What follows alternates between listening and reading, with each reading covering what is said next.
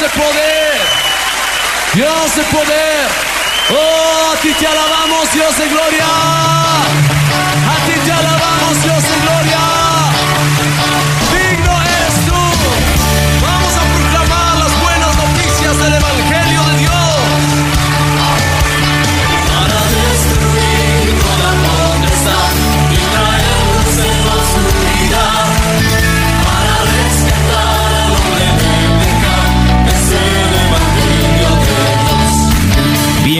Bienvenidos a su programa Despertar Hispano.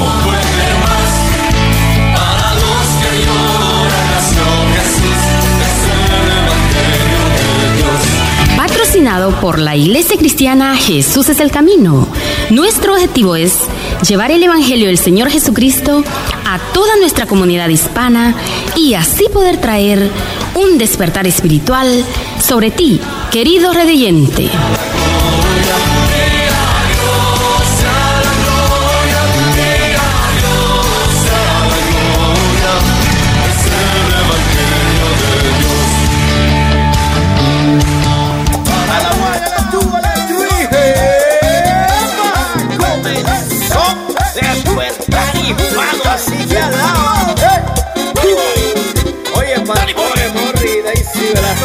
Alaba. Hey. Despertar hispano ya comenzó 95.3 Oye, FM es el programa que te bendice. Despertar hispano te alegra, te bendice el día. Oye, un embajador. Que tú eres. Un embajador. Allá en Australia.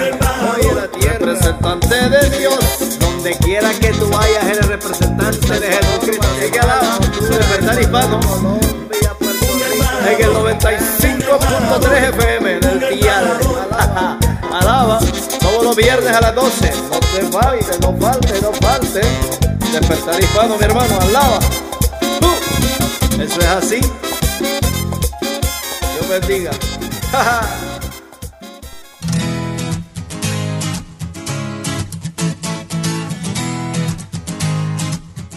Y bienvenido, bienvenido a su programa Despertar Hispano. Estamos contentos de que usted pueda estar con nosotros aquí en este día viernes. Si nos acaba de sintonizar, pues gracias, gracias, gracias por invitarnos ahí a su vehículo, a su hogar o donde quiera que nos esté escuchando. Le saluda Morri Velázquez y una bienvenida Daisy también.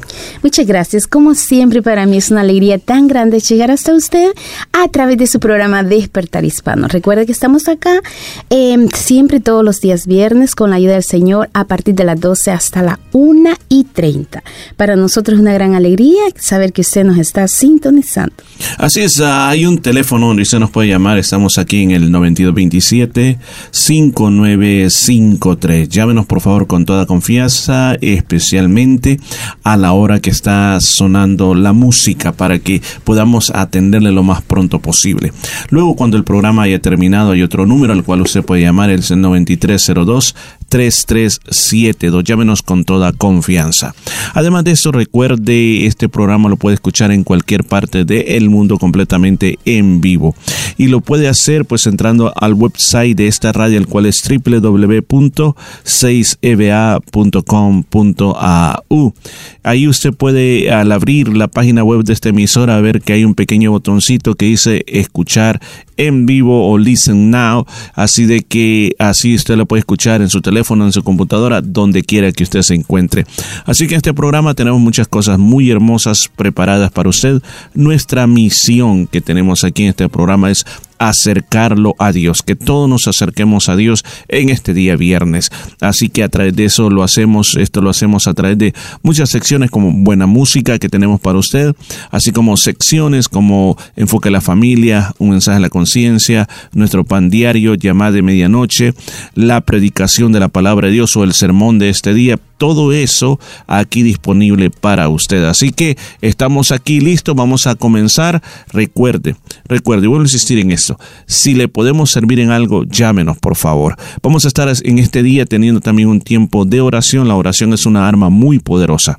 Cualquier necesidad que usted tenga, llámenos y vamos a estar orando por usted. Recuerde, el teléfono es 9302 eh, bueno, ya, estoy, confundiendo el de la casa también con este 9227 5953 9227 5953. Llámenos y vamos a atender sus peticiones y vamos a estar orando por su necesidad y Dios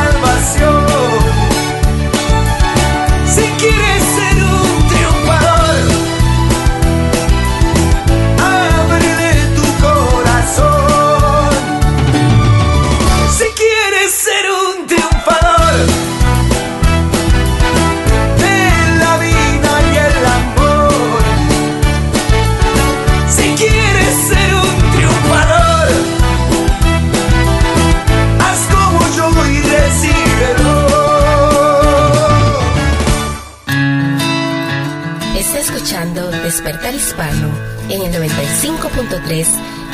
puede. llevándole vida a su corazón.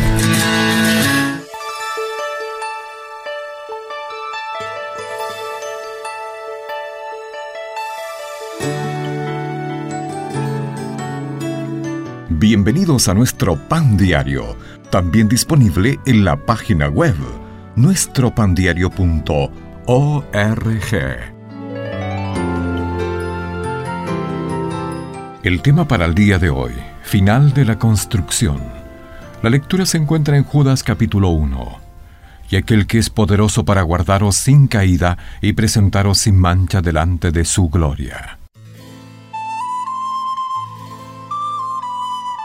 Hace años, Ruth Bell Graham, esposa del evangelista Billy Graham, vio un aviso junto a la carretera. Este decía, Final de la construcción. Gracias por su paciencia. Con una sonrisa, ella observó que quería esas palabras en su lápida. Después de su muerte en junio del 2007, se llevó a cabo su deseo. Su lápida lleva rotulados caracteres en chino para la palabra justicia. seguidos de las palabras que la hicieron sonreír. Esto porque la señora Graham había nacido en China. Todo seguidor de Cristo puede compartir la confianza de que la fidelidad de Dios nos llevará a través de este periodo de formación espiritual en la tierra. Hacemos ecos de las palabras de alabanza de Judas, y a aquel que es poderoso para guardaros sin caída y presentaros sin mancha delante de su gloria con gran alegría, al único y sabio Dios, nuestro Salvador, sea gloria y majestad, imperio y potencia, ahora y por todos los siglos. Hoy nos encontramos en la zona de construcción. La carta de Judas nos desafía a crecer en la fe, a orar en el Espíritu y a permanecer rodeados del amor de Dios. Pero esta construcción no es un proceso egocéntrico. Hemos de mostrar misericordia a los demás y rescatar a aquellos en peligro de ruina espiritual. Un día, nuestra construcción quedará culminada, una perspectiva que vale muchísimo más que una sonrisa. Pensamiento para este hermoso día. Para construir una vida piadosa, permite que Dios sea el arquitecto y que su palabra sea el plano.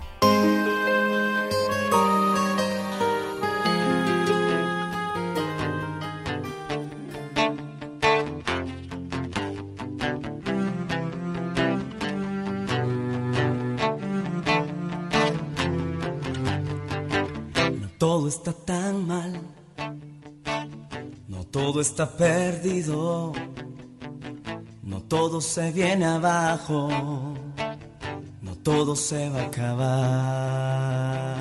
no todo está tan mal, no todo está perdido, no, no, no todo se viene abajo, no todo se va a acabar.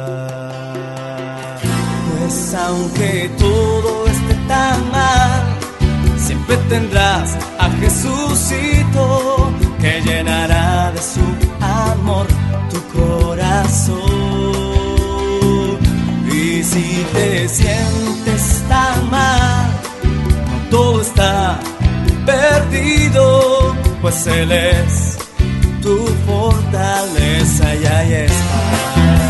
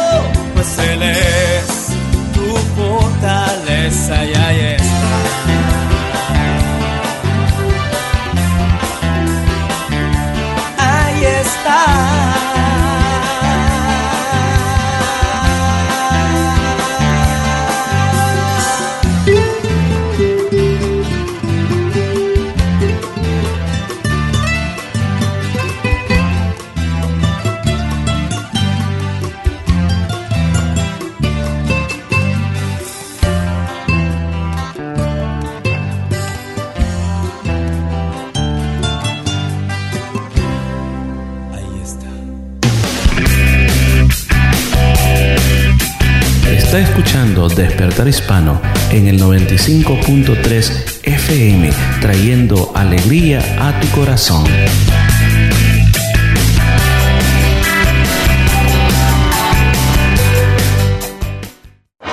Un mensaje a la conciencia. Un momento de reflexión en la vida diaria. Escúchelo hoy en la voz de Carlos Rey. La sala donde se realizaba el juicio en Sacramento, California, se encontraba llena hasta rebosar.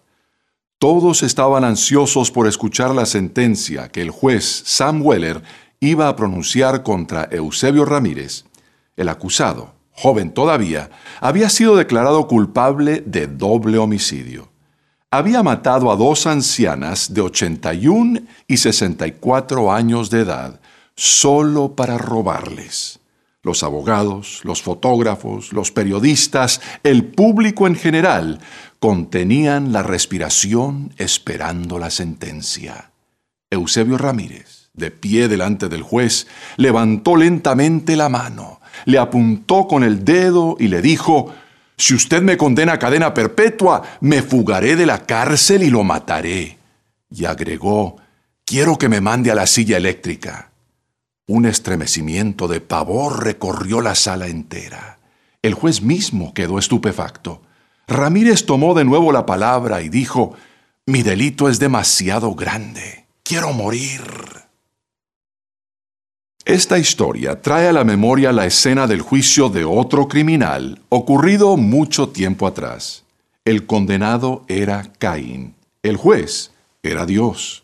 Cuando Dios llamó a Caín y le preguntó por su hermano Abel, Caín confesó que lo había matado y en el momento en que Dios pronunció como sentencia contra él la pena de destierro, Caín dijo, Este castigo es más de lo que puedo soportar.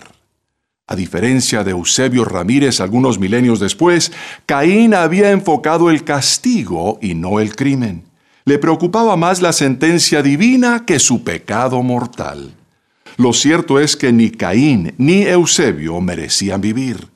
El delito de los dos fue atroz, así como lo es el pecado en todas sus formas, ya sea homicidio, estafa, adulterio, mentira o cualquier otra violación de la ley moral de Dios. Pero la gracia de Dios es mayor que cualquier crimen o pecado que cualquier persona jamás pudiera cometer. El sacrificio de Jesucristo en la cruz es más que suficiente para cubrir todo delito, no de una sola persona, sino de la humanidad entera. Si se pusieran todos los pecados de todas las personas, de todos los tiempos y todos los lugares en uno de los platos de la balanza de Dios, con todo, si en el otro plato se colocara el sacrificio de Cristo, sería mayor el peso del sacrificio del Hijo de Dios. Todo pecado está de hecho cubierto por el sacrificio de Cristo en la cruz, pero ese hecho solo se convierte en realidad cuando aceptamos el amor de Dios por cuenta propia. Dios no quiere que ninguno de nosotros tenga que pagar eternamente la cuenta de nuestros pecados. Por eso envió a su único Hijo a morir en nuestro lugar. Y por eso nos urge a cada uno apropiarnos hoy de esa sublime gracia que es mayor que todo nuestro pecado. Para obtener este mensaje por escrito, escríbanos a la Asociación Hermano Pablo, Book 100, Costa Mesa, California, 92628 y pídalo según la fecha de hoy o búsquelo vía internet en nuestro sitio llamado conciencia.net e imprímalo usted mismo.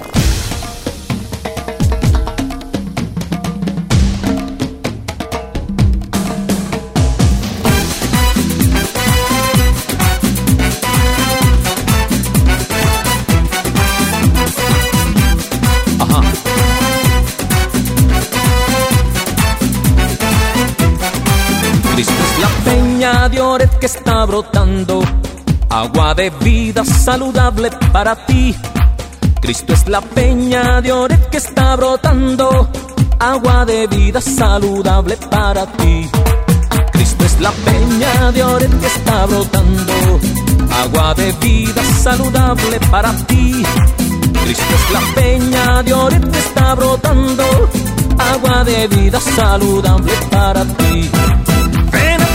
Ven a tomarla que es más dulce que la miel, refresca el alma, refresca todo tu ser. Ven a tomarla que es más dulce que la miel, refresca el alma y todo tu ser.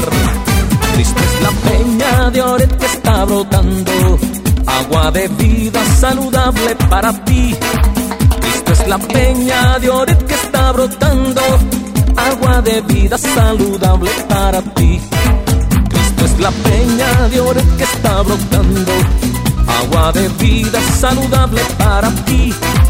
Cristo es la peña de Orit que está brotando, agua de vida saludable para ti. Ven a tomarla que es más dulce que la miel, refresca el alma, refresca todo tu ser. Ven a tomarla que es más dulce que la miel, refresca el alma y todo tu ser.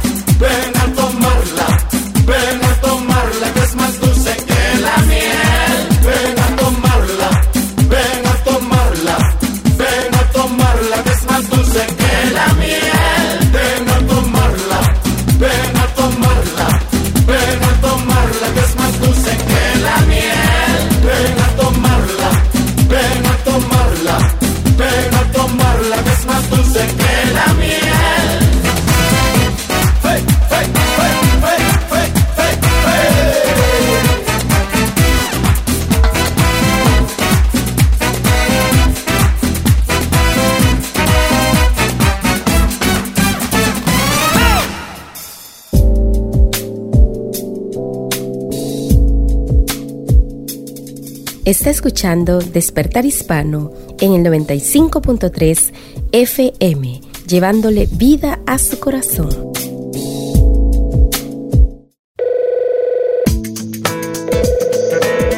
Señor Palau, quisiera hacerle una pregunta.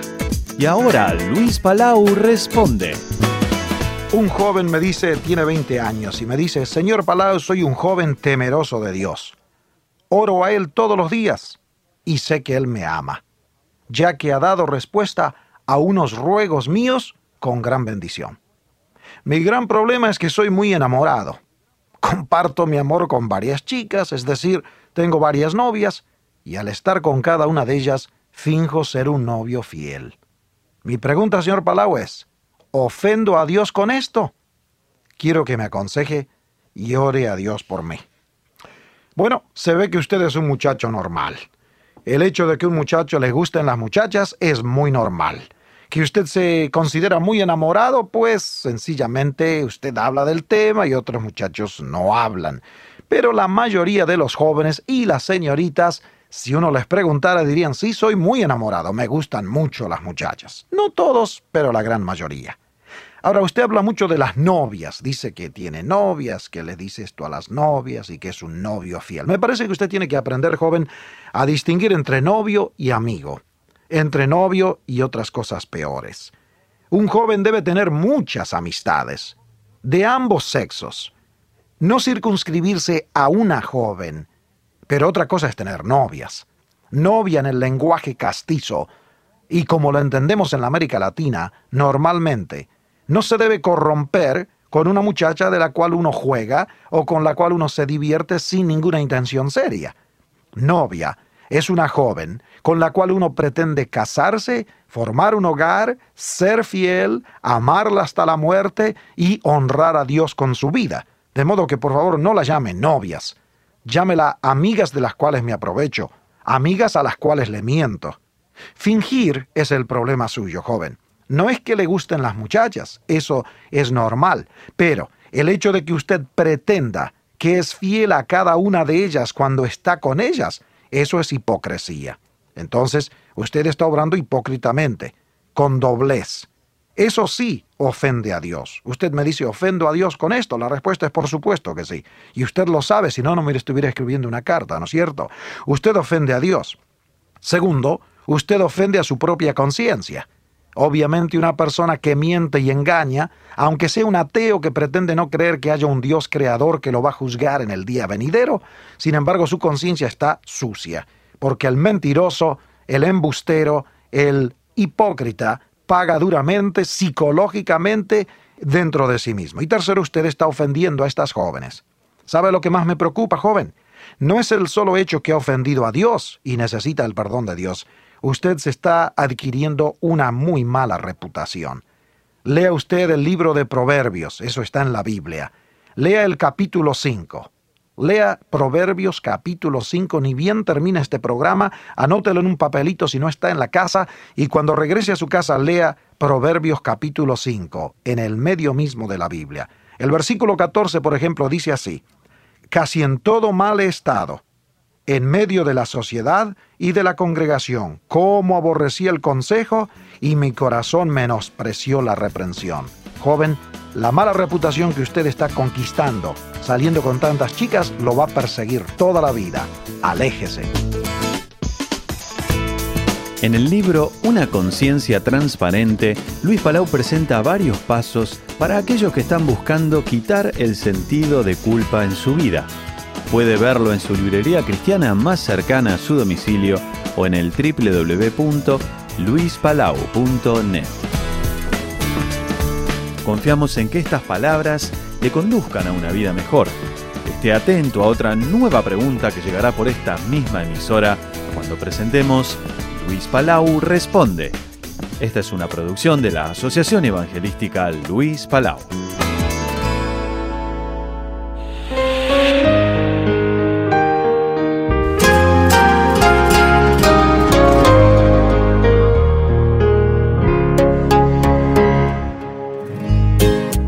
Cansé de tanta vuelta.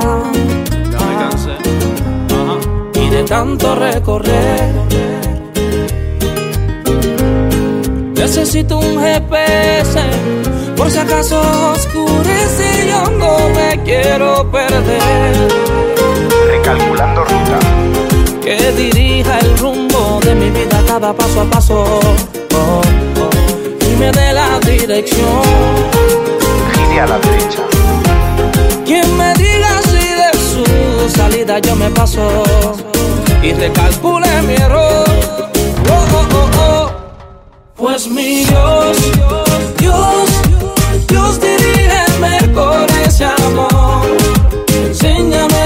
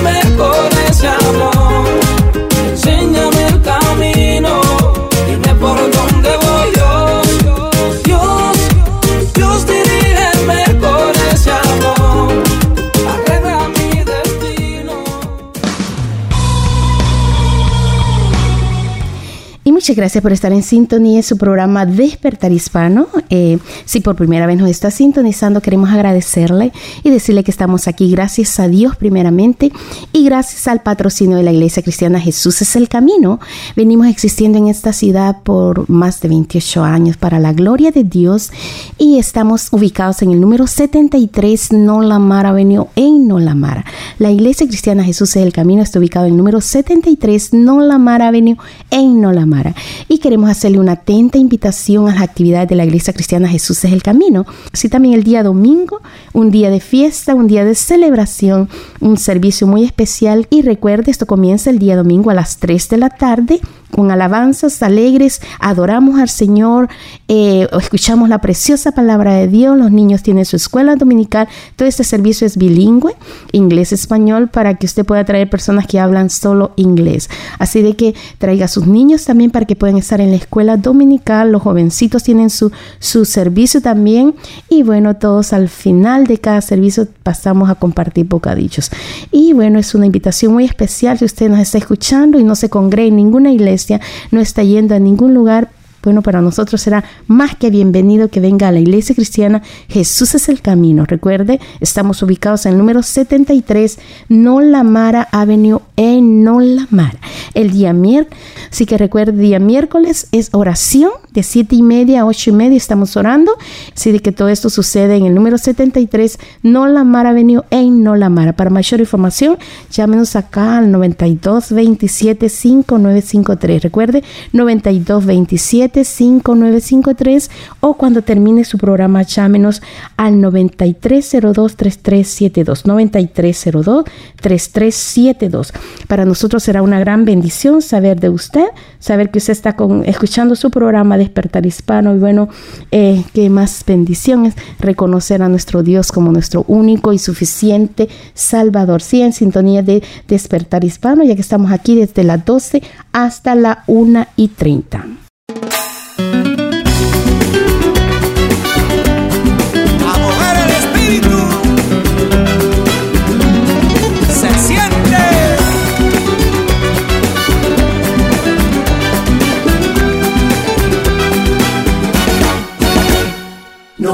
Vivir sin su amor, no puedo. La gente pregunta en la calle qué me pasó.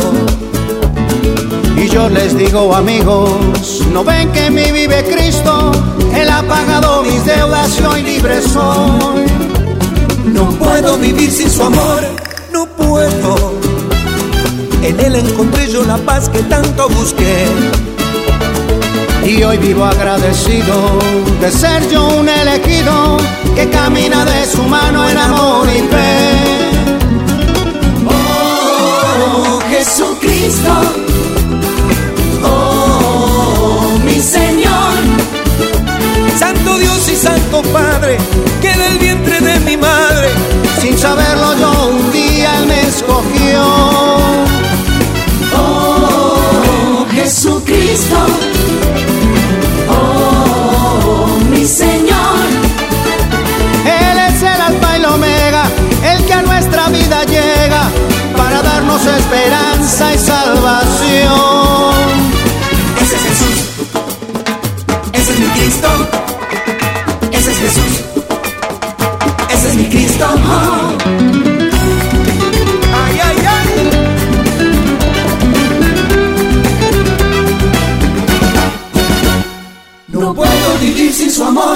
No puedo, tan grande, sublime y perfecto, ese es mi Dios.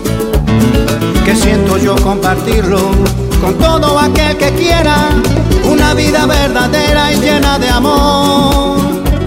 No puedo vivir sin su amor, no puedo. En él encontré yo la paz que tanto busqué. Y hoy vivo agradecido de ser yo un elegido que camina de su mano en amor y fe. Oh, Jesucristo. Oh, mi Señor. Santo Dios y Santo Padre, que del vientre de mi madre, sin saberlo yo un día Él me escogió.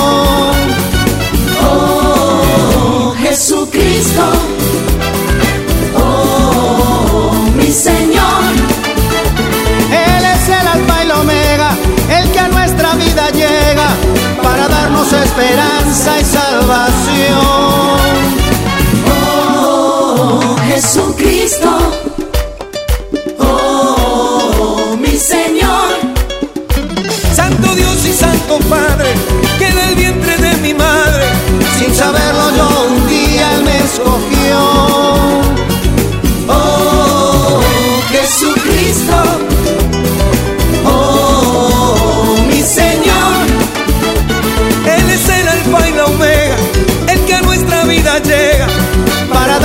Esperanza y salvación.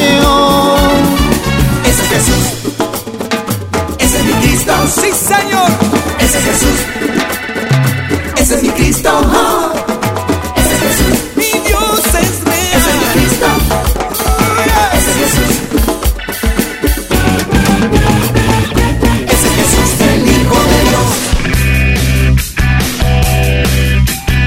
Está escuchando Despertar Hispano en el 95.3 FM, trayendo alegría a tu corazón.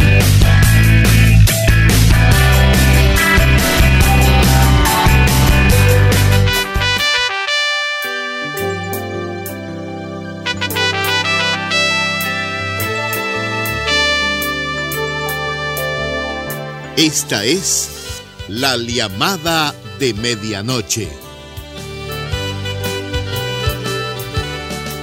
¿Cómo están amigos? Es un gusto poder encontrarnos una emisión más para estudiar la Biblia y encontrar en ella importantes enseñanzas para nuestras vidas. Hoy los invitamos a continuar mirando el Salmo 23 y toca preguntarnos, ¿a quién o a qué recurrimos cuando llegan los problemas o las dificultades?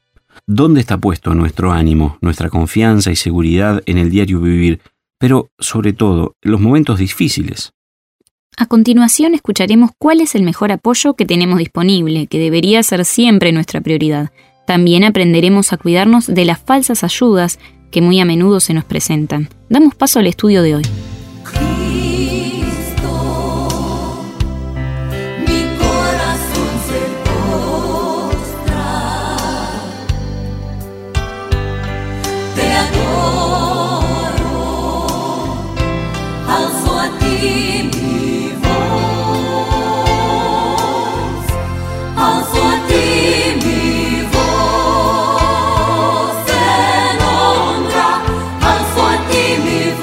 Amigos, gracias por acompañarnos en este nuevo estudio. Hoy quisiera continuar conversando sobre los versículos 4 y 5 del Salmo 23. Aunque ande en valle de sombra de muerte, no temeré mal alguno, porque tú estarás conmigo, dice el Salmo. Tu vara y tu callado me infundirán aliento, aderezas mesa delante de mí en presencia de mis angustiadores, unges mi cabeza con aceite, mi copa está rebosando. Me gustaría ocuparnos hoy de los instrumentos que menciona esta sección y que son los que nos infunden aliento cuando atravesamos un valle oscuro en nuestra vida. Ellos son la vara y el callado del Señor. Quizás se esté preguntando en este momento cuál es la diferencia entre uno y otro. Bien, los pastores de ovejas de aquel entonces, entre ellos también David, utilizaban una masa como arma de defensa contra los ladrones o los animales salvajes y también un callado para apoyarse al andar o al descansar. La masa tenía comúnmente apenas un metro de largo, estaba hecha de madera de roble para volverla más resistente y tenía una terminación ancha. El callado era un poco más largo y tenía un puño en forma de arco o de T. Vemos por lo tanto aquí un arma de defensa, la vara, y el callado para apoyarse al andar o descansar, dos cosas bien diferentes. Esto nos enseña una maravillosa verdad espiritual. La vara del buen pastor simboliza la protección completa contra el enemigo y su callado nos anuncia calma y paz a pesar del valle oscuro y de las luchas. Esto lo podemos afirmar ya que el salmista enseguida agrega, aderezas mesa delante de mí en presencia de mis angustiadores. En Isaías 42, la Biblia dice acerca del Señor Jesús, el buen pastor lleno de misericordia, que no acabará de romper la caña quebrada, ni apagará la mecha que apenas arde. El enemigo, Satanás, al contrario, ataca a los redimidos por la sangre de Jesús con la mayor brutalidad, justamente cuando se sienten como cañas quebradas y solamente humean, es decir, cuando se encuentran en algún valle oscuro. Qué maravilloso aliento que tenemos a través de la vara y el callado del buen pastor. En la vida diaria, muchas veces no somos conscientes de esta realidad. La mayoría de las veces nos pasa como al rey Ezequías en Isaías capítulo 38, que atravesaba un valle de sombra de muerte a causa de una grave enfermedad y en su angustia dijo, He aquí, amargura grande me sobrevino en la paz, y recién después pudo hablar a Dios y confesar, mas a ti agradó librar mi alma del hoyo de corrupción. Según nuestra opinión, el Señor siempre tendría que intervenir visible e inmediatamente cuando pasamos por tribulaciones y problemas. Sin embargo, podemos experimentar su aliento en medio de estas situaciones y no recién cuando somos tocados por la vara y el callado de Jesús o cuando discernimos el final del valle oscuro, como una luz al final de un túnel, sino cuando simplemente creemos en la promesa de la vara y del callado del buen pastor entonces somos alentados y consolados.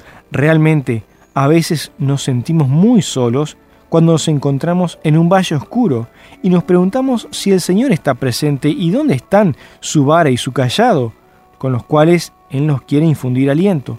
Pero a pesar de los sentimientos que puedas experimentar en un momento de depresión, tienes la infalible promesa del Eterno de que la vara y el callado del buen pastor quieren darte aliento justamente en el valle oscuro, y este es un consuelo real, aunque quizás en el momento no lo sientas así. Si te apoyas de todo corazón en las palabras, tu vara y tu callado me infundirán aliento, ellas confortarán y alegrarán tu corazón. El consuelo no proviene de un sentimiento o de una experiencia especial, sino de la segura promesa del Señor. Pero hay aquí un peligro al que debemos estar atentos.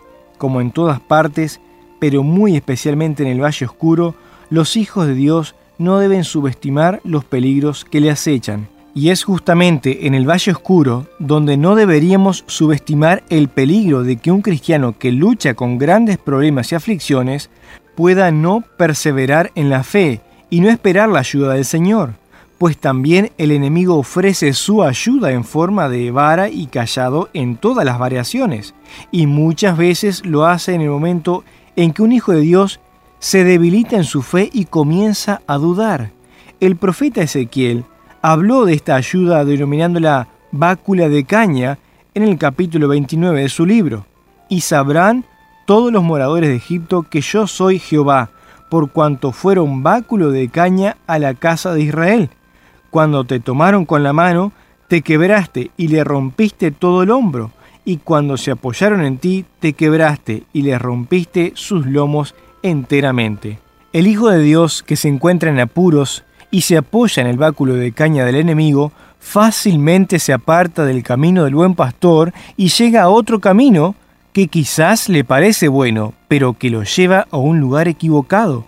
Esto pasa porque en las aflicciones no puso su confianza tan solo en el buen pastor, no se dejó alentar por su vara y su callado, sino que buscó una solución más rápida al problema en el cual se encontraba. Un acontecimiento en la vida de Jesús puede ilustrar lo que quiero decir.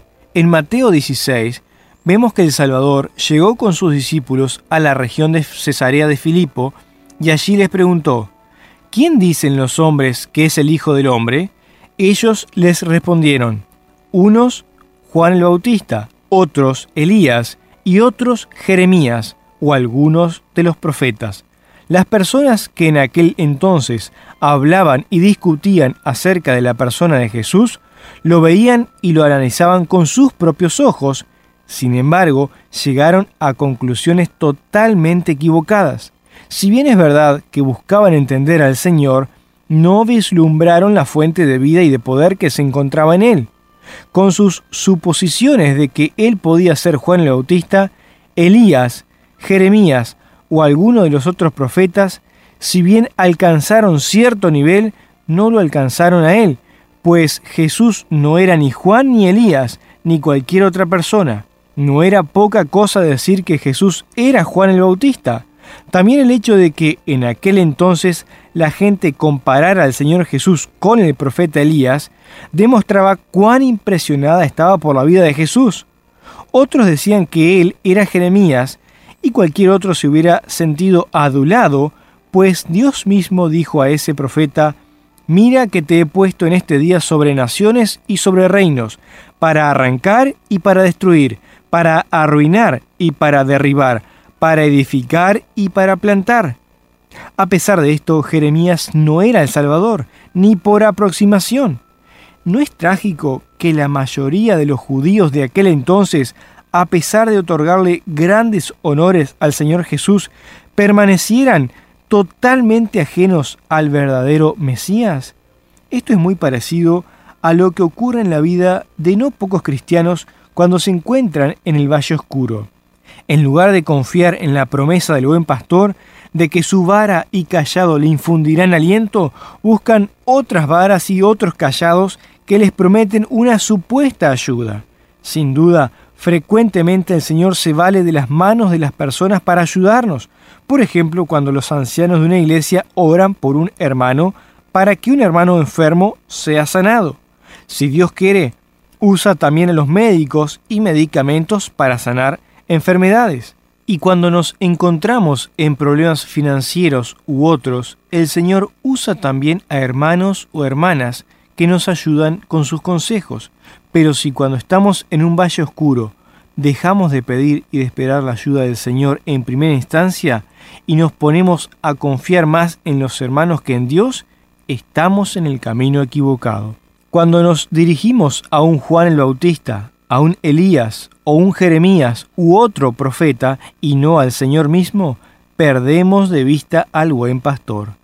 Ahora, volviendo al relato de Mateo 16, cuando el Señor le preguntó a sus discípulos, ¿y vosotros, quién decís que soy yo? Pedro le respondió, Tú eres el Cristo, el Hijo del Dios viviente. Cuando, como cristianos, nos encontramos en el valle oscuro, no necesitamos a nadie más que al mismo Señor Jesús, al buen pastor que siempre está presente por su espíritu y nos da verdadero consuelo con su vara y su callado. Cualquier otra ayuda o apoyo de parte de un hermano maduro viene recién en segundo lugar. Ay de nosotros si confiamos en primer lugar en los creyentes maduros y no en el buen pastor, pues entonces podemos aplicar para nosotros las palabras de Jeremías 2. Porque dos males ha hecho mi pueblo.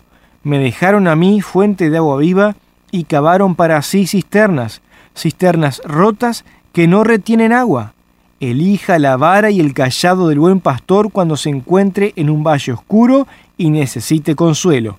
Solamente su vara y su callado le proporcionarán verdadera ayuda puede ser que en este momento esté pasando por una gran lucha y por muchos contratiempos pero si mantiene la vara y el callado del buen pastor con fe en sus manos, le está asegurada la victoria, y a pesar de las luchas y las penas, podrá descansar en su Salvador.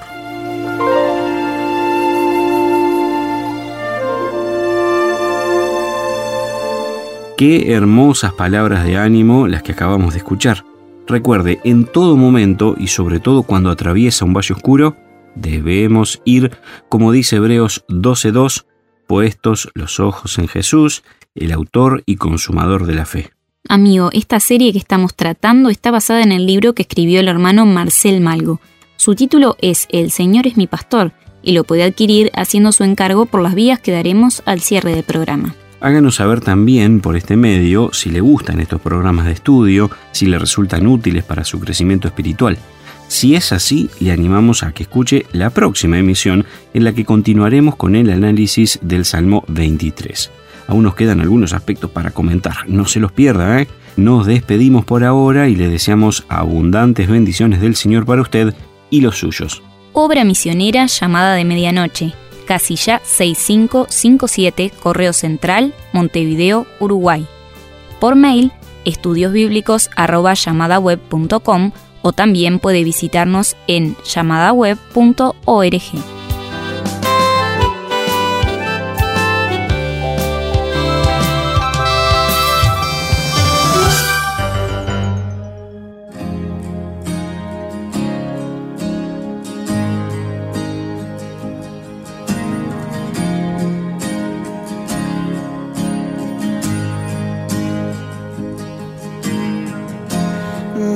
nuestros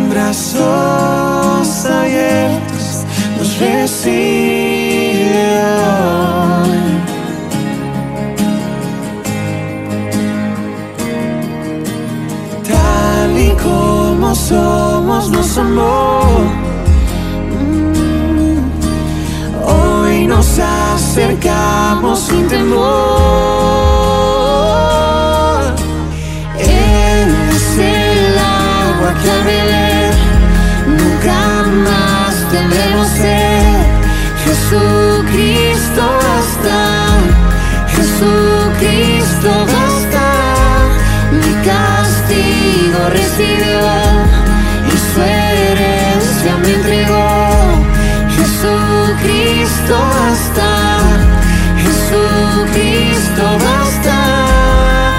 Yeah. Jesucristo basta.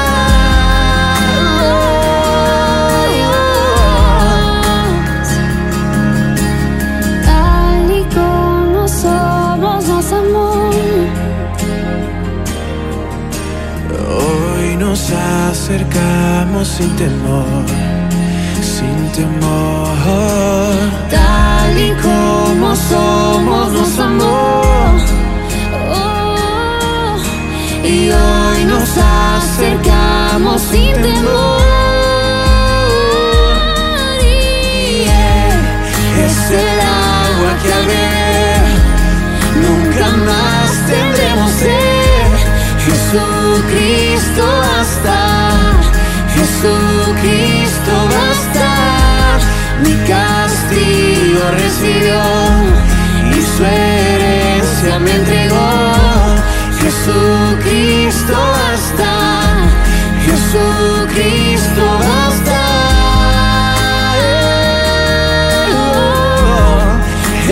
Cristo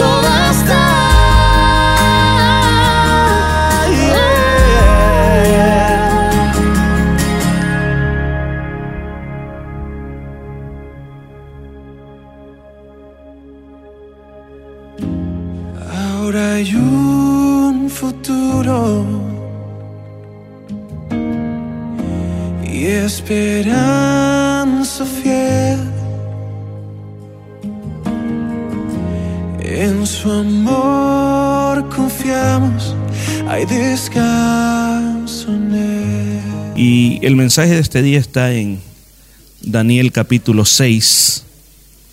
Si usted tiene la palabra de Dios, Daniel capítulo 6, ahí vamos a, a leer la palabra de Dios.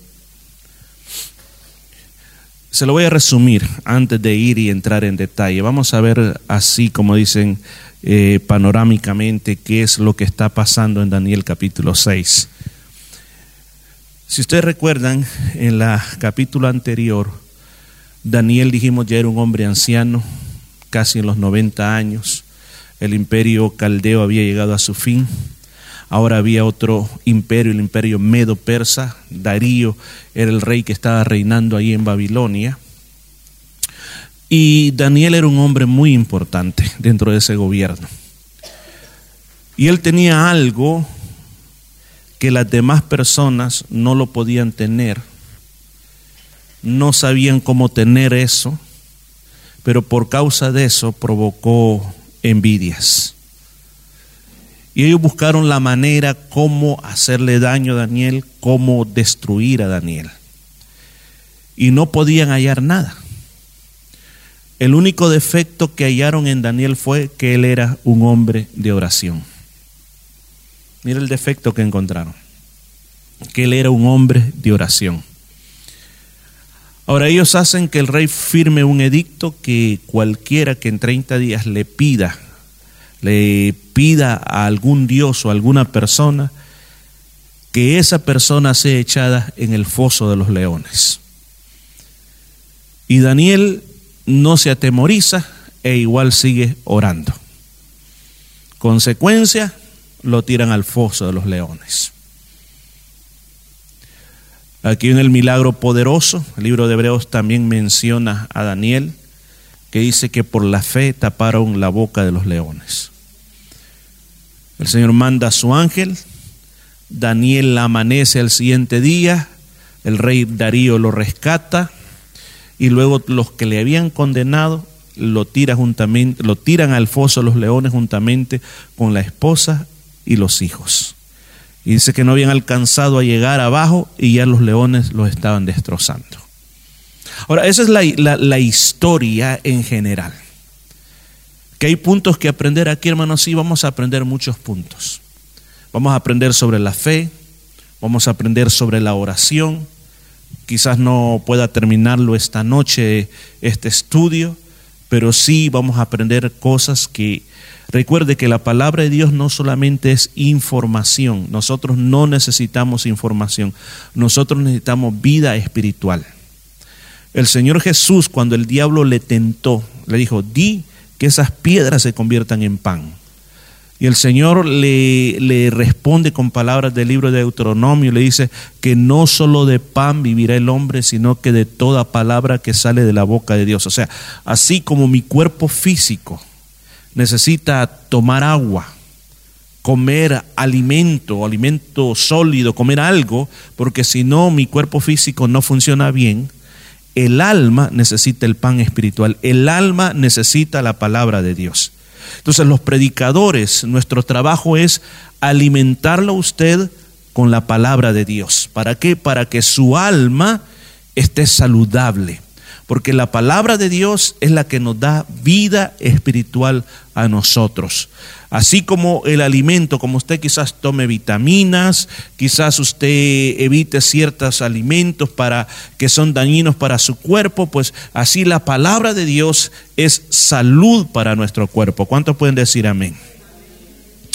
Bueno, vamos a comenzar a leer y poquito a poquito vamos a ir avanzando. Capítulo 6 pareció bien al Darío constituir sobre el reino 120 sátrapas que gobernasen en todo el reino. Un sátrapa era como una especie de gobernador o presidente de una, de una región. Y sobre ellos tres gobernadores, de los cuales Daniel era uno a quienes estos sátrapas diesen cuenta para que el rey no fuese perjudicado. O sea, cuando entró un nuevo imperio, entró una nueva forma de gobierno. La nueva forma de gobierno era Darío y 120 sátrapas que le ayudaban a gobernar. Ahora, sobre los sátrapas o sobre estos funcionarios del gobierno, lo vamos a hacer de otra manera, habían tres gobernadores. Tres gobernadores. Y dentro de esos tres gobernadores, Daniel era uno de ellos. O sea, imagínense, estaba el rey Darío, tres gobernadores y 120 sátrapas. Ahora, la palabra de Dios dice de que, de que eh, estos tres o estos tres este, gobernadores cuidaban que los negocios, o sea, los sátrapas eh, o los oficiales tenían que darle cuenta a ellos y ellos se cuidaban de que estas personas no hicieran nada en contra del rey, o sea que estaban al cuidado de cualquier traición, de cualquier cosa fraudulenta que ellos podían hacer. Entonces dentro, dentro de estos tres, eh, Daniel era uno de ellos, pero dice la palabra de Dios esta es la razón por la cual querían destruir a, Daniel. El versículo 3 dice, pero el mismo Daniel era más estimado que estos gobernadores y presidentes, porque en él había un espíritu excelente y el rey pensaba en ponerlo sobre todo el reino. O sea, eh, en otras palabras, después del rey, Daniel iba a ser el más importante. Ahora, pero ¿por qué razón? ¿Por qué razón eh, resucitó envidia Daniel? Bueno, la Biblia dice que en él había un espíritu de excelencia, había un espíritu de sabiduría. Más adelante, ¿qué dice? El rey lo quería nombrar como segundo.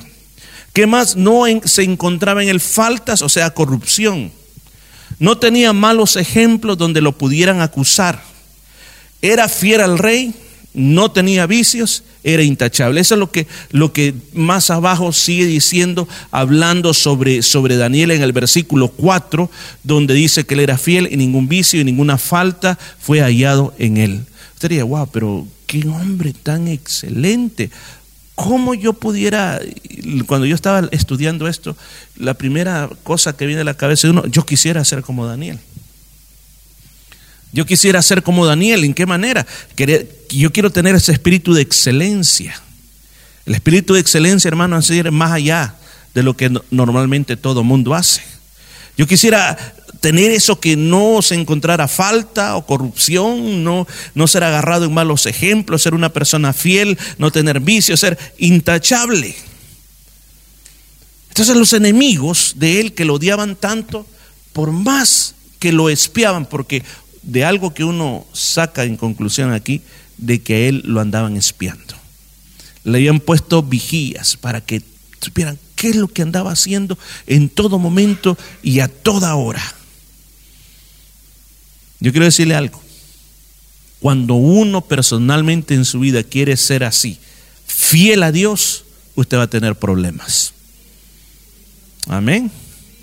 O sea, el enemigo va a tratar de decir, ah, sí que querés ser fiel. Vas a ver que esto no se puede, es mejor ser como los demás. Porque Daniel no era como los demás. ¿Sabe cómo se llama a la persona que no es como los demás? Se le llama espíritu de excelencia. Amén. Porque usted puede hacer algo como los demás lo hacen, pero hacerlo con espíritu de excelencia es ir más allá de lo que los demás lo hacen. Y Daniel tenía eso y ellos no entendían, no entendían de dónde se originaba lo que Daniel tenía. Así que ellos comenzaron a buscar la única manera, y la única manera que encontraron, nos dice en el versículo 5, dice, no encontramos nada de qué acusar a Daniel. ¿A qué conclusión llegaron? A pesar que lo andaban vigilando, yo creo que las 24 horas del día. Y si hubieran tenido cámaras, le ponen cámaras a Daniel.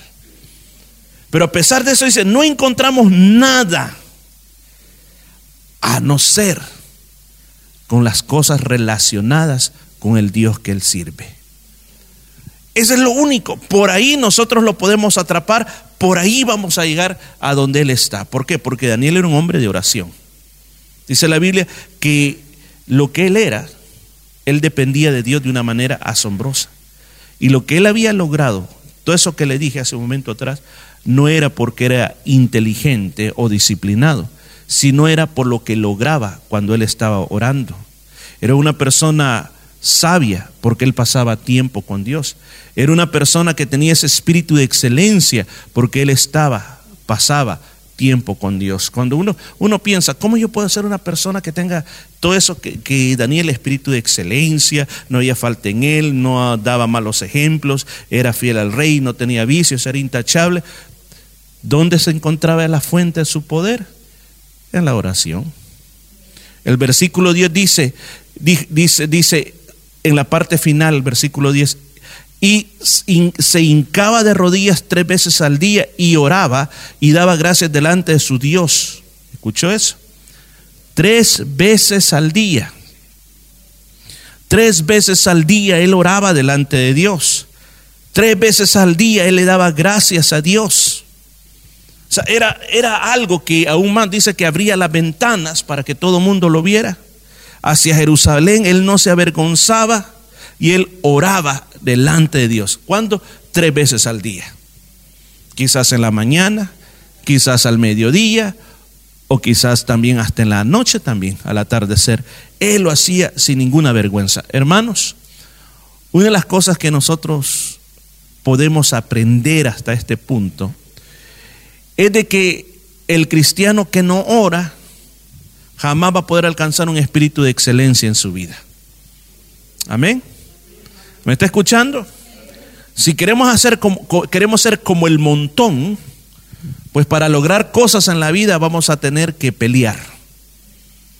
Vamos a tener que inventar alguna estrategia, así como es en el mundo, que para cuando alguien quiere ponerse como jefe, tiene que malinformar al jefe que está para que lo quiten para él o ella llegar a ser el jefe.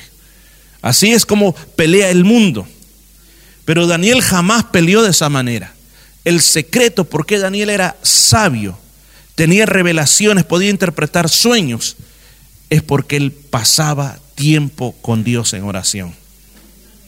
La Biblia dice en el libro de Santiago que si a alguno le falta sabiduría, pídale a Dios, que Él la da sin reproche y abundantemente. ¿De qué sabiduría está hablando? No de la de esta tierra, está hablando de la de arriba. Usted mira cómo define la sabiduría celestial. Es la que te da la capacidad de saber cuándo tienes que hacer algo, cuándo no lo tienes que hacer, cuándo tienes que hablar, cuándo tienes que callar, cuándo tienes que responder de esta manera, cuándo tú puedes hacer de esta otra manera.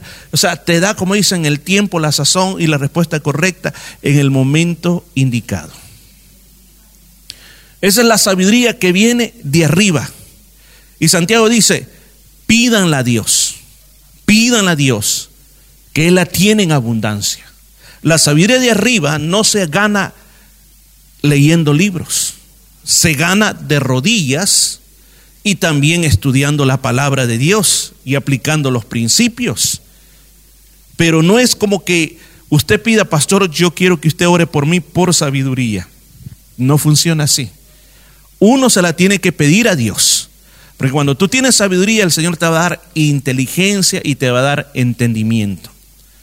Porque una de las cosas que a veces en la vida hacemos, y, esto no tiene que ver con la carrera que usted haya estudiado, porque usted puede haber ido a la universidad, haber hecho posgrados en la universidad, ser doctor en algo en la universidad y puede ser la persona más necia del mundo. O sea que la educación de esta tierra no te hace una persona sabia sino que Dios es el que da la sabiduría para saber cómo tenemos que vivir en esta vida y cuáles son las decisiones correctas que tenemos que tener en esta vida. El secreto de Daniel era la oración. Daniel llegó a ser como fue porque él dice tres veces al día oraba. Le aseguro, porque aquí estamos tratando de decir, Señor, yo quiero imitar. Por lo menos yo cuando leí esto, lo primero que dije, yo quiero ser como él. No quiero ser como Morris, sino que quiero ser como él.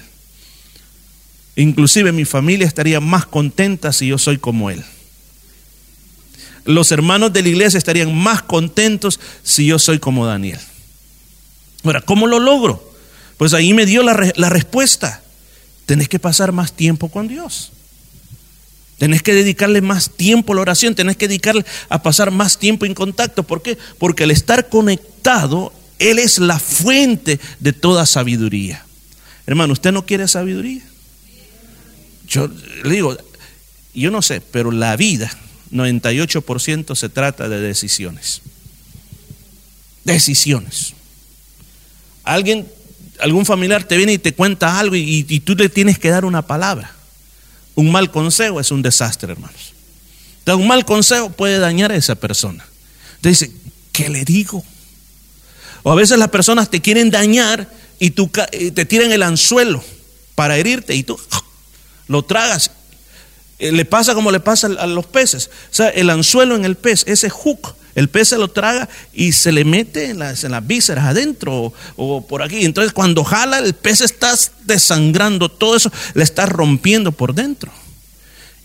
Eso es lo que muchas veces hace la gente contigo. Te quiere herir toda y te tira el anzuelo para ver si lo agarras y, y comenzarte a despedazar. Pero si tienes sabiduría, tú vas a hacer, ah, no, no, no, no, no. ¿Cuál es la sabiduría que enseñó Jesús?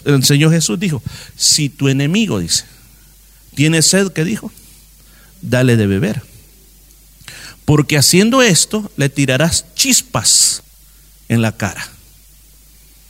O sea, ¿por qué razón? Porque eh, aquel va a decir, bueno, lo que yo espero que si yo le pido agua, me va a revivir, como la mujer samaritana. Y tú, Señor Jesús, siendo judío, me pides agua a mí, a una mujer samaritana. No sabes que no nos podemos ver samaritanos y judíos. ¿Qué pasa? No respetas el pleito que tenemos.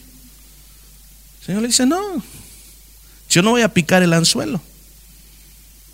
Entonces, muchas veces para eso es alguna de las cosas que nos sirve la sabiduría.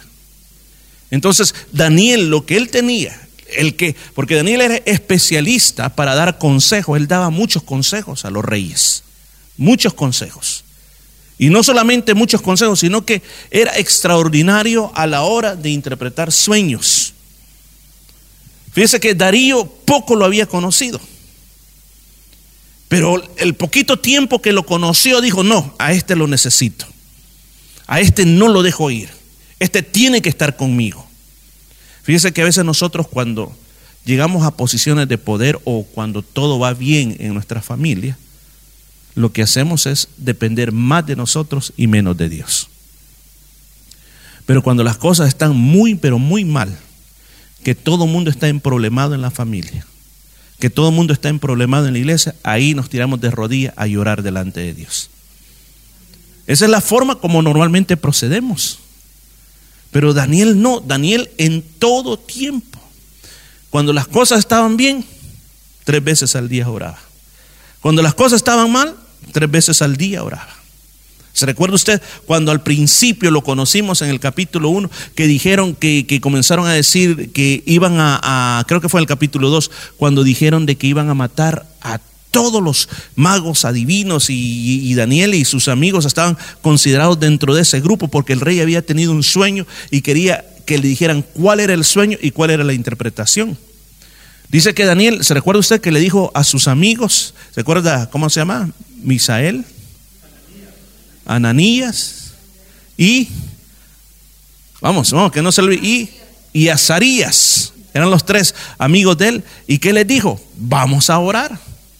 Vamos a orar para que el Señor nos revele esos misterios. Entonces ahí se miraba que él en toda situación dependía de la oración. Y este texto o esta palabra, este capítulo te habla y me habla a mí sobre qué importante es depender de la oración en todo lo que usted haga. ¿Qué le toca mañana hacer? Pues yo le digo, no solo se levante, se bañe, se lave la cara, agarre el auto y váyase. No, no, no. Antes de hacer cualquier cosa, antes de lavarse los dientes, hermano, lo primero que hay que hacer es encomendar a Dios toditito lo que vamos a hacer ese día. Y pídale, Señor, yo necesito de tu sabiduría este día. Amén, necesito de tu sabiduría.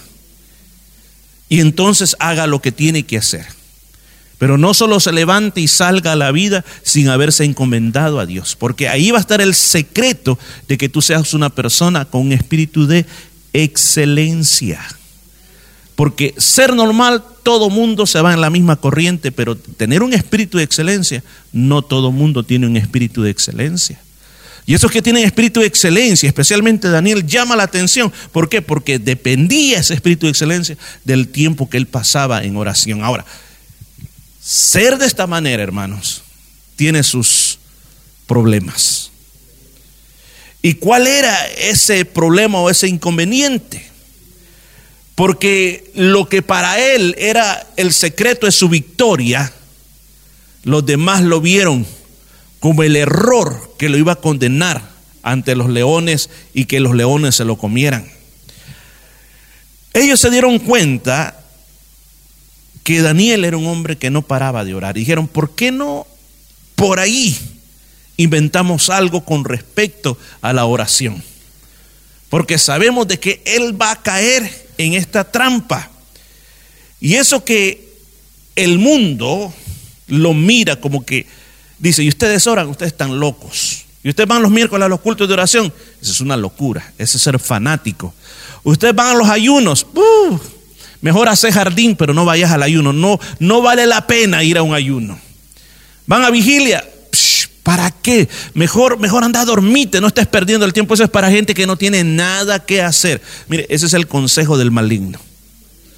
Ese es el consejo del maligno. Y por esa razón, no solo pasa aquí, sino que en todo el mundo, a excepción de los coreanos, que son un gran ejemplo en eso, y otras naciones que se me escapan, pero el pueblo coreano cuando se trata de orar y ayunar son excelentes. Yo miraba un documental muy bueno que en una montaña en Corea, si usted quiere meterse en un tiempo de ayuno, es como un hotel, pero es un hotel para retirarse.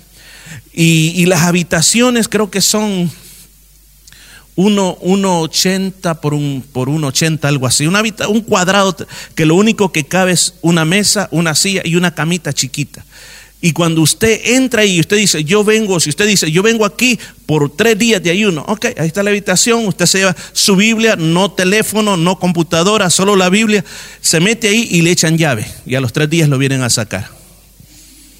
Y dice que esos lugares en una montaña en Corea siempre está lleno.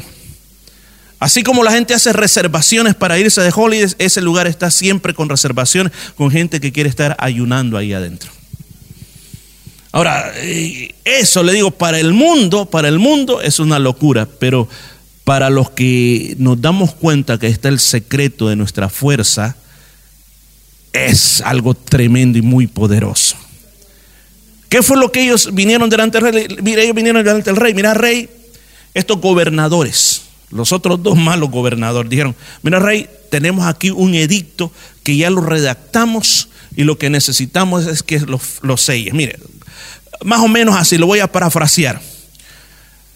Firme esto, rey, que sea prohibido presentar una petición a algún dios o hombre por espacio de 30 días y solamente el rey Darío sea la única persona a quien se le puede presentar las peticiones. Caso contrario, cualquier persona en el reino que sea descubierto o denunciado que ha estado orando o haciendo una petición a algún dios o hombre sea echada en el foso de los leones. Ahora, rey, esto es lo que tienes que hacer y lo que necesitas es solamente poner tu anillo, que ellos firmaban con el anillo, y ya esto será una ley. Y lo convencieron al rey. Y aún más, dice, dice aquí la Biblia de que dice, nosotros, dice, Hemos, hemos, consultado con los capitanes, hemos consultado con los oficiales y todos están de acuerdo que esto es, esto es importante que lo hagas. Y eso era mentira. Era parte del plan de estos hombres malos para hacer desaparecer a Daniel. Finalmente dice que el rey lo selló con su anillo y se volvió una ley. Ahora, fíjese esto, Daniel, como el segundo en el reino, todos los edictos que el rey firmaba pasaban por la mano de él. Yo creo que él fue uno de los primeros que vio el edicto. Y cuando lo vio en ese momento, llegó aquella cosa. ¿Qué hago? ¿Me escondo o tengo fe? Leo, es problemático tratar de buscar a Dios. Porque llega un momento, llega un momento en que tú piensas que estar en la presencia de Dios te va a evitar todos los problemas. Yo le digo, no. Dijo dijo un escritor, un comentarista, Daniel dijo, Dios dijo, no evitó que Dios no evitó el foso de los leones para Daniel, pero Dios sí sacó a Daniel del foso de los leones. O sea, ¿qué quiero decir con esto? De que ser una persona que busca de Dios no quiere decir que no te van a venir problemas, pero sí Dios te va a sacar de los problemas. Amén. Vas a ver la mano de Dios. Ahora, Daniel tuvo tiempo para pensar qué es lo que voy a hacer. Yo sé que hoy más que nunca voy a estar vigilado. Él como un oficial del rey tenía sirvientes a su cargo. Sé que muchos de estos sirvientes van a estar sobornados para estarme vigilando. Y lo que, me, lo que más me van a vigilar ahora no es cuando ande en el shopping comprando, me van a vigilar mi vida de oración. Ahí es donde se van a enfocar ellos. Ahora, yo tengo que pensar, si yo oro, la lógica me dice que inmediatamente me van a denunciar y voy a ser echada a los leones. Y morir despedazado por un león no es lo que yo tengo en mi mente, yo ya soy anciano, lo que yo quisiera es morir en paz, que lleven mis restos a Jerusalén, allá está mi gente, allá quiero morir en mi tierra, pero si, si yo sigo orando, voy a terminar en el estómago de no sé cuántos leones, mi cuerpo despedazado, mis enemigos se van a, se van a reír de mí. O, ¿por qué no? Mejor por 30 días no oro. Yo sé que esto solo dura 30 días y aquí se trata de ser inteligente. Por 30 días no voy a orar mejor. Y así, pues duro, y es cuando, cuando pasan los 30 días, algo Dios les va a hacer a estos. O, o ¿por qué no eh, oro en lo más secretito, en el, eh, me meto debajo de alguna caja y ahí comienzo a orar, me aseguro que nadie me esté viendo, pero igual sigo orando. Dice de que él tomó una decisión y tomó la decisión de la fe. ¿Y cuál era la decisión de la fe? Bueno, yo voy a creer que Dios va a hacer algo conmigo.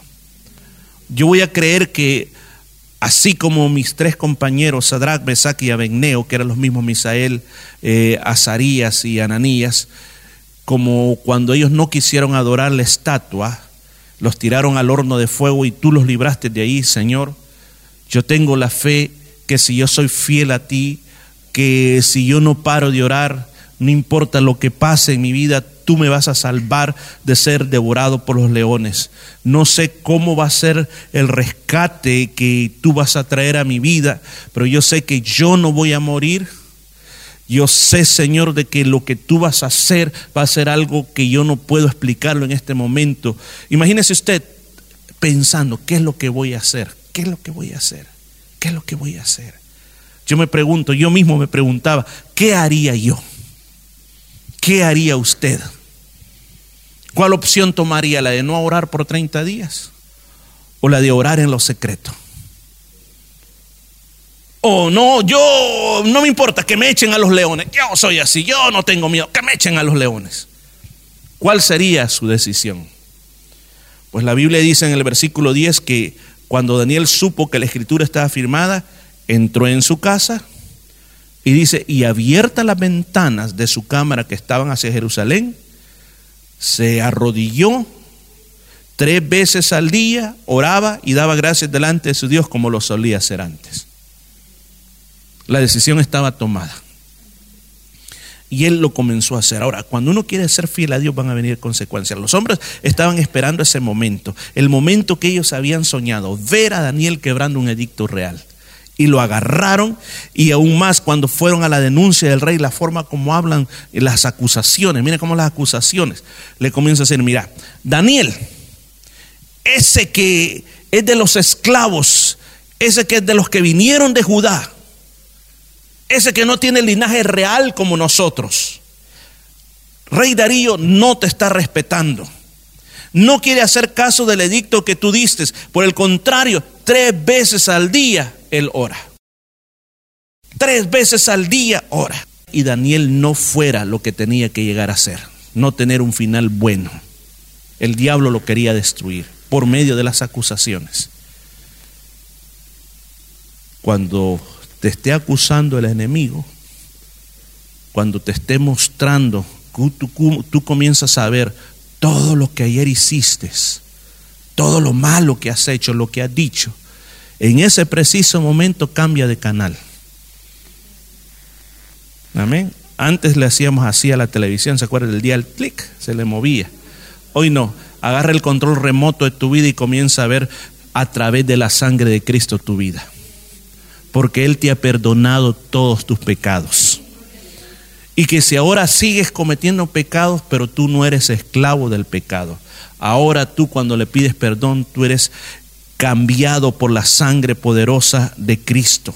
Y la sangre de Cristo, hermanos, perdona todos tus pecados. Dice, dice que le dijeron estos, estos hombres, el rey, dice que el rey se puso muy triste y trató, intercedió para que no mataran a Daniel. Dice que llegó hasta la puesta del sol, tratando de salvar a Daniel. Y ellos dice que lo rodearon, se le pusieron enfrente y dijeron, rey, usted no puede quebrar la ley de los medos y persas. La ley, en otras palabras, es más grande que usted, rey.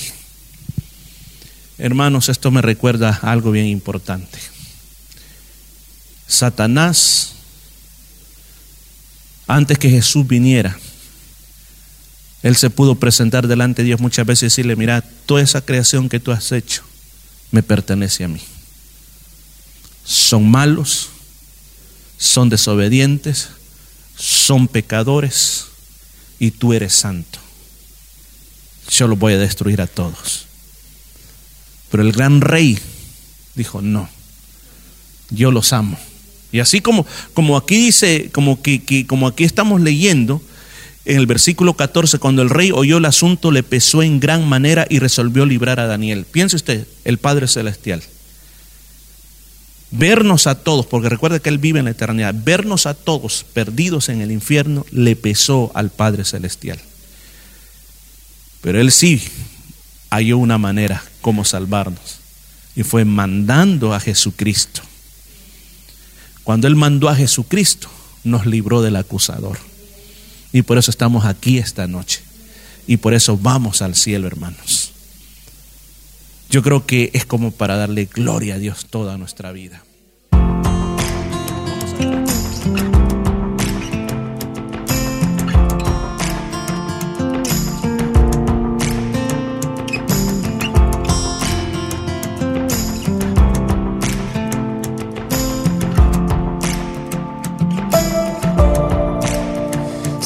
tus ojos, no dudo de lo que me traiga el futuro. Si estás a mi lado, camino confiado. En un mundo lleno de voces, en un mundo frío y sin norte, si escucho tu voz, no tengo temor. Por muy oscura que la noche esté y aunque todo se derrumbe, tú nunca me dejarás. Y cada mañana me cubre tu gracia, me acompaña en cada paso tu amor. Me das esperanza, proteges mi alma. En tus ojos donde encuentro quién soy. Eres mi canción Eres mi pastor, mi Dios.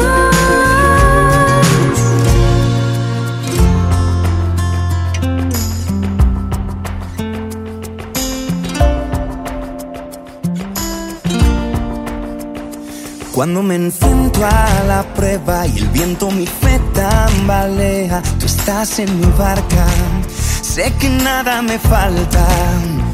Y aunque parezca que nada tiene sentido, sé que tú estarás conmigo, con tu bien, con tu misericordia, con tu abrigo,